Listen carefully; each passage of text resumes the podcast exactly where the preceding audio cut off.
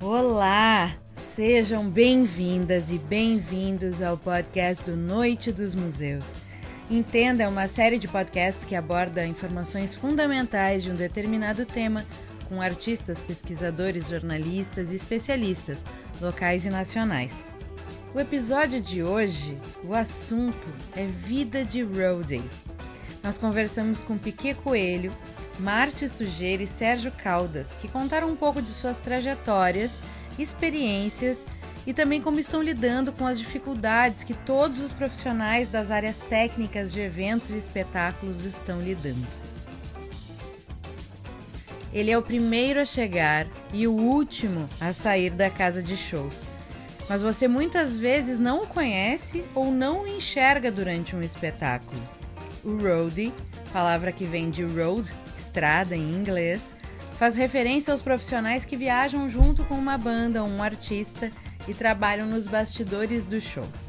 Seu apelido originou-se da sua função principal, que era estar sempre nas estradas durante as grandes turnês de músicos que viajam grandes distâncias em caravanas de ônibus, avião. Atualmente, os roadies são indispensáveis em concertos e turnês e são quem executam toda a parte de pré-produção de um show, preparando inclusive o palco para o concerto, entre outras funções. Sérgio é produtor técnico há 20 anos e explica um pouco do termo pra gente. É, é curioso que o termo hold aqui no Brasil representa o técnico de palco, né? o técnico de instrumentos, aquele cara que dá assistência para o artista. Mas na real, o termo na gringa representa toda a equipe que é envolvida na produção. O produtor, o tour manager, o técnico de som, enfim, todo mundo é chamado de hold. Os produtores e técnicos de palco carregam equipamentos, executam funções de preparação e montagem de palco, afinam instrumentos, além de darem suporte contínuo durante as apresentações com detalhes técnicos de acordo com a habilidade e experiência de cada indivíduo. Durante os espetáculos, ele é uma espécie de salva-vidas do músico, ajudando o guitarrista a trocar de guitarras quando necessário, substituindo as baquetas quebradas do baterista, ajustando os microfones, trocando cabos, entre tantas outras funções. Com o passar do tempo, um roadie pode executar funções mais técnicas, como auxiliar na mesa de som com a mixagem ou até no controle das luzes. Sem o roadie, nenhum artista sobe ao palco, nenhuma marca apresenta o seu produto, nenhum aplauso é ouvido. Eles carregam equipamento, empurram os cases e fazem o show acontecer. Piquet fala da responsabilidade do trabalho. Como diretor de palco, a responsabilidade é muito grande no backstage, porque às vezes eu faço festivais, então eu tenho que, às vezes eu lido com 10 bandas, 20 bandas, então eu tenho que deixar tudo, o backstage pronto para cumprir o horário e é uma guerra. Cada, cada evento de diretor de palco é uma guerra. É incrível. É, e como hold, né, é, eu tenho uma responsabilidade muito grande, porque eu lido com instrumentos do sonho da vida dos músicos. Às vezes eu trabalho com bandas que têm equipamentos na faixa de 100 mil reais, 150 mil reais, e tem as bandas menores que trabalham, que tem equipamentos ali que valem 5 mil. Então tem que fazer manutenção, é, limpeza, as afinações todas dos músicos, tudo eu faço sou eu que faço as montagens, o músico não toca em nada. Eu faço a passagem de som, né, preparo todo o show para eles. O processo de se tornar um roadie normalmente vem da necessidade. Os profissionais normalmente iniciam no mercado do entretenimento como músicos e passam a complementar sua renda trabalhando na produção. É, eu, eu já tinha, como eu já tinha experiência como músico, foi um caminho natural. Piqui Coelho é roadie e diretor de palco há 15 anos, trabalhando com bandas internacionais locais e artistas nacionais como Lineker, Elza Soares, entre outros. Ele comenta sobre o tempo que se passa na estrada e a importância da boa relação com os artistas. E a relação é, com os músicos é uma coisa bem pessoal, assim, né? A gente tem uma relação com alguns músicos legais, outras nem tanto, é, mas sempre, assim, no palco mantendo, né, uma elegância, porque a gente tem que, a gente passa muitos dias, né, com várias bandas, assim, eu faço umas turnês nacionais com as bandas da Argentina, com a Gêmeos, Mamma Mia e o Brothers Beatles, é, então a gente está muito em aeroporto, muito fazendo check-in, em resorts e geralmente eu largo as bandas nos resorts e já vou pro teatro trabalhar tipo nove e meia da manhã e só saio de lá a uma da manhã quando encerra todo o espetáculo. E passar assim tem é, tem muita muitos shows, né? São vans que a gente fica dois dias na estrada e, e a gente tem que ter uma relação, né? Uh, boa porque uma boa parte do meu mês, né, eu passo com as bandas na estrada. Já Márcio Sujeira começou seu envolvimento no mercado no final dos anos 1990. Ele já trabalhou com muitos artistas locais como Cachorro Grande e Fresno, circulando por todo o Brasil, e também com Titãs, Pete, Lobão, entre outros. Atualmente ele é road e produtor de estrada de Otto e baterista da banda de Esteban, ex-Fresno. E ficar assim do lado dessa galera é, um, é uma experiência muito diferente, assim, porque na estrada tu tá convivendo no dia a dia, assim, da, da pessoa, tu tá vendo todos os defeitos delas, o, o mau humor delas, mas na verdade, assim, como a gente tá mu muito tempo longe da família, a gente acaba se apegando aos amigos, assim, então tu faz realmente é, verdadeiras amizades, assim, na, na estrada, assim. Não, não, é, não é só o lado profissional, né? Agora, no ano passado, por exemplo, a gente fez com o Esteban, a gente fez a turnê do Garage Sounds, que foi, um, foi uma loucura, era tipo 50 pessoas num ônibus, indo de cidade para cidade, mas no fim é isso, acaba todo mundo virando amigo, porque é o que tu tem ali, né? As pessoas que estão ali e elas têm, viram, acabam virando tua família. No caso de Sérgio, que trabalha com eventos e turnês de artistas internacionais, a experiência é um pouco diferente, porém o amor pela estrada é igual. Eu não trabalho com, com artista fixo, né? Na verdade, eu presto serviço para diversas empresas do Brasil, várias produtoras né, que me contratam seja para algum show específico, seja para turnê, para festivais, né? Enfim, depende do projeto. Então o cara viaja muito, acaba conhecendo muita gente, acaba conhecendo gente de todos os lugares, né? Tanto brasileiro quanto gringo. É, eu já trabalhei em turnê, sei lá, do, do Roger Waters, Paul McCartney, Foo Fighters, Black Sabbath, os festivais tipo Lollapalooza, Rock in Rio, puta, por aí vai, é uma porrada de gente, né? Tipo, 90% do, do, do, do meu mercado, como eu falei, que eu trabalho é, é de shows internacionais, né? E essa experiência de conhecer muita gente, culturas diferentes tal, é demais, cara. É... Claro que a convivência por períodos assim, tipo, períodos longos de tempo, pode tanto render uma, umas amizades legais quanto desgastar e gerar estresse, né? Às vezes que o trampo dá uma saturada mesmo e o cara só quer voltar para casa tipo, cansou do hotel, da van, do catering. Daí tu volta pra casa e, tipo, dá uma semana depois tu tá com saudade do hotel, da van, do catering. É, então é a parada meio. Rola essa, essa ressaca do, do, do da, da ideia de estar tá na estrada. Porque sei lá, eu acho que ninguém um dia pensou, puta, meu sonho é crescer e virar produtor, trabalhar com eventos. É, a, gente, a gente acaba caindo e segue nesse mercado porque gosta muito mesmo. Apesar da ideia glamorizada de vida na estrada, as dificuldades são muitas. Desde a carga de trabalho, passando por administrar egos de artistas e chegando nas relações com contratantes. Sujeira fala sobre um episódio que teve inclusive ameaça com armas. É, na estrada, assim, o cara passa todo tipo de perrengue, né? Frio, fome, tudo que tudo que puder dar errado vai dar, né? Mas é, das coisas que eu me lembro, assim, me lembro de várias coisas, mas uma que me marcou muito, assim, foi que na época que eu trabalhava com a Fresno, é, a gente foi fazer um show lá no Rio de Janeiro, se não me engano, acho que era Niterói, eu acho. E daí a gente foi fazer o show lá e tal. E aí eu me lembro que eu tinha que cobrar uma grana do contratante. E a gente, che... e a gente tinha combinado todo um rider de som e luz, assim, né? Tinha tudo, pô, a gente se, se falou, tava tudo ok, assim, tudo combinado bonitinho, assim e tal. Só que quando a gente chegou lá, quando a gente chegou com o ônibus da banda lá, assim, era um, um desses, desses barracão, assim, desses ginásios de escola de samba, assim, sabe? É um lugar gigante, assim, e, e o som e a luz do lugar, assim, era tudo muito precário, assim, não tinha nada daqueles microfones, daquela mesa de som que eu tinha pedido, não tinha porra nenhuma.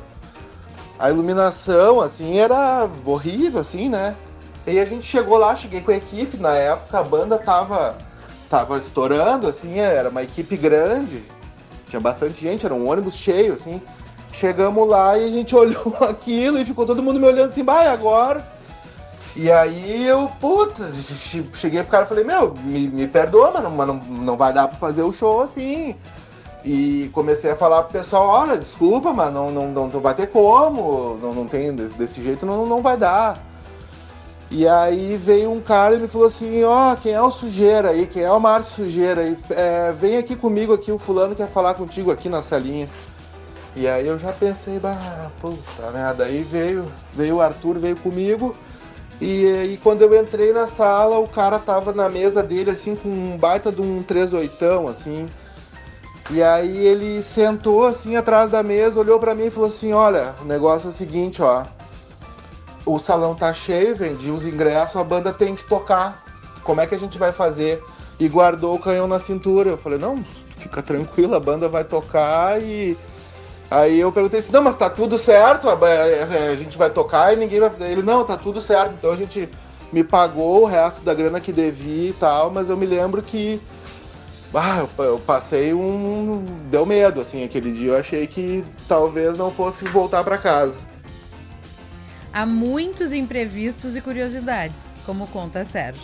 Acontece muito imprevisto, saca? Tipo, a gente vê muita coisa curiosa de artista. Eu lembro de uma sempre que uma vez eu tava trabalhando no show do, do Black Sabbath e o produtor gringo chegou para mim com dois coolers, assim, uma mala e tal, e pediu para montar uma estrutura no backstage, né, logo atrás do, do pano de fundo ali. Enfim, beleza, vamos lá. E eu pensei que aquilo, tipo, puta, isso aí deve ser bebida pra banda, né? Os caras vão dar uma chapada no meio do show. Pô, achei, achei meio engraçado. Só que daí, tipo, a gente começou a montar a estrutura e tal, equipe, coisa arada, e tinha umas macas, assim, umas máscaras de oxigênio e tal. E aí, quando começaram a abrir os coolers, cara, tava cheio de remédio. Na real, aquilo era uma. Era tipo uma enfermaria pra banda usar no meio do show e eu pensando que ali tava cheio de Jack Daniels, sacou? Tipo. Piquet, Márcio e Sérgio são músicos, além de profissionais de produção. E se engana quem pensa que o coração dos três só bate pelos holofotes. A vida do backstage também é apaixonante, para não dizer viciante.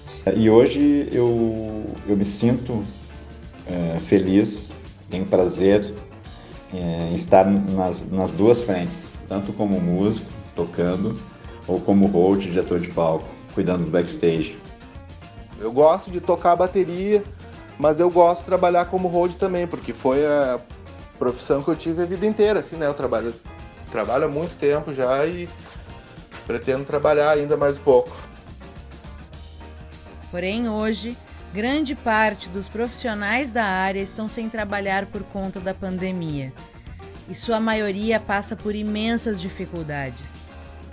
De acordo com a pesquisa Impactos da Covid-19 na Economia Criativa, divulgada pelo Observatório da Economia Criativa da Bahia, feita em parceria com diversas universidades brasileiras, 71% dos indivíduos e 77% das organizações participantes da pesquisa só tinha reservas financeiras para garantir sua subsistência por três meses. A pesquisa foi realizada entre 27 de março e 23 de julho desse ano, com a coleta de dados com respostas de 1.639 indivíduos e 969 organizações de todo o país. 78% desse total afirma ter cancelado entre 50% e 100% de suas atividades em abril. Mas eu notei que assim muita gente ainda lida com a carreira uh, nesse meio é, muito na informalidade. Sacou? Não tem uma reserva de grana para uma emergência, não tem, sei lá, um plano de saúde, não tem um planejamento. A grande maioria da galera vai, vai, vai tipo, pagando um mês depois do outro e se um mês cai, a vida desanda total. Ainda em março, o produtor Thiago Piccoli, vendo a situação de diversos colegas, resolveu criar a campanha Faça o Show Continuar, visando a arrecadação de cestas básicas para auxiliar os trabalhadores do setor do entretenimento em Porto Alegre, São Paulo, Rio de Janeiro, Salvador, Belém e nas regiões metropolitanas. A maioria depende apenas de eventos, né? E quando a pandemia surgiu e, né, e cancelaram diversos eventos, eu mesmo tive muitos eventos cancelados, eu comecei a me preocupar um pouco a galera, porque eu via a galera postando nas redes sociais que estavam super preocupadas em como que elas iam se alimentar nos próximos meses, né? Foi aí que eu tive a ideia de fazer uma vaquinha e eu acho que foi uma das primeiras vaquinhas que surgiram no Rio Grande do Sul, né? Foi bem no início lá de, de março, assim, na segunda, terceira semana de março. E rapidamente as pessoas começaram a me procurar para fazer doações e eu fiquei muito surpreso, assim, porque mesmo passando por um momento super difícil, as pessoas estavam super solidárias, né? Então eu comecei a arrecadar dinheiro e cestas básicas para distribuir para todas essas pessoas que já tinham trabalhado comigo, né? E no começo eram 40 pessoas e, e quando eu vi em um mês já tinha 140 famílias cadastradas e a vaquinha estava crescendo e eu resolvia distribuir durante o ano inteiro, né? Então eu consegui arrecadar já o suficiente para distribuir cestas básicas até outubro, né, até o mês que vem. E eu não sei como é que vai ser no futuro ainda. Tive ajuda de várias pessoas, até artistas que se engajaram, que ajudaram a divulgar. Ah, para você ter ideia, Paulo Ricardo, Leci Brandão, o Vitor Ramil foram pessoas que gravaram vídeos de apoio e isso ajudou muito, né, a, as pessoas ajudarem. E, e aí, enfim, é, eu realmente ainda estou preocupado porque os eventos não voltaram, né, do mesmo jeito que era antes. Uh, tem umas tentativas de drive-in e alguns eventos testes, mas não tem nada que faça a cadeia retomar ao trabalho né, como eles estavam acostumados a ser antes. E, enfim, a gente não sabe como vai ser, não sabe se a gente vai ter que se adaptar, ninguém sabe de nada ainda, é tudo muito especulativo, mas eu espero ainda poder continuar ajudando as pessoas, né? Para quem quiser colaborar com a campanha Faça o Show Continuar, basta acessar o site vaquinha.com.br. Enquanto não é possível voltar aos palcos e bastidores, muitos profissionais estão na busca de fazer do limão uma limonada, apostando em outras atividades. Sérgio está produzindo um mini documentário falando sobre o futuro da graxa, onde coletou depoimentos de colegas de mercado, empresários, produtores, entre outros. O filme deve estrear em outubro. Já Piquet resolveu compartilhar seus conhecimentos. Em breve, quem deseja saber mais sobre o ofício poderá acompanhar um workshop virtual de Roadie que estará disponível gratuitamente no YouTube, projeto que foi viabilizado pelo edital FAC Digital do Governo do Estado do Rio Grande do Sul. A verdade é que estamos todos morrendo de saudade de nos aglomerarmos, seja nos bastidores, seja no palco, seja na plateia. E esse foi mais um episódio do podcast Entenda do Noite dos Museus. Esperamos vocês na próxima semana. E para saber mais sobre esse podcast e sobre o Noite dos Museus, acesse www.noitedosmuseus.com.br.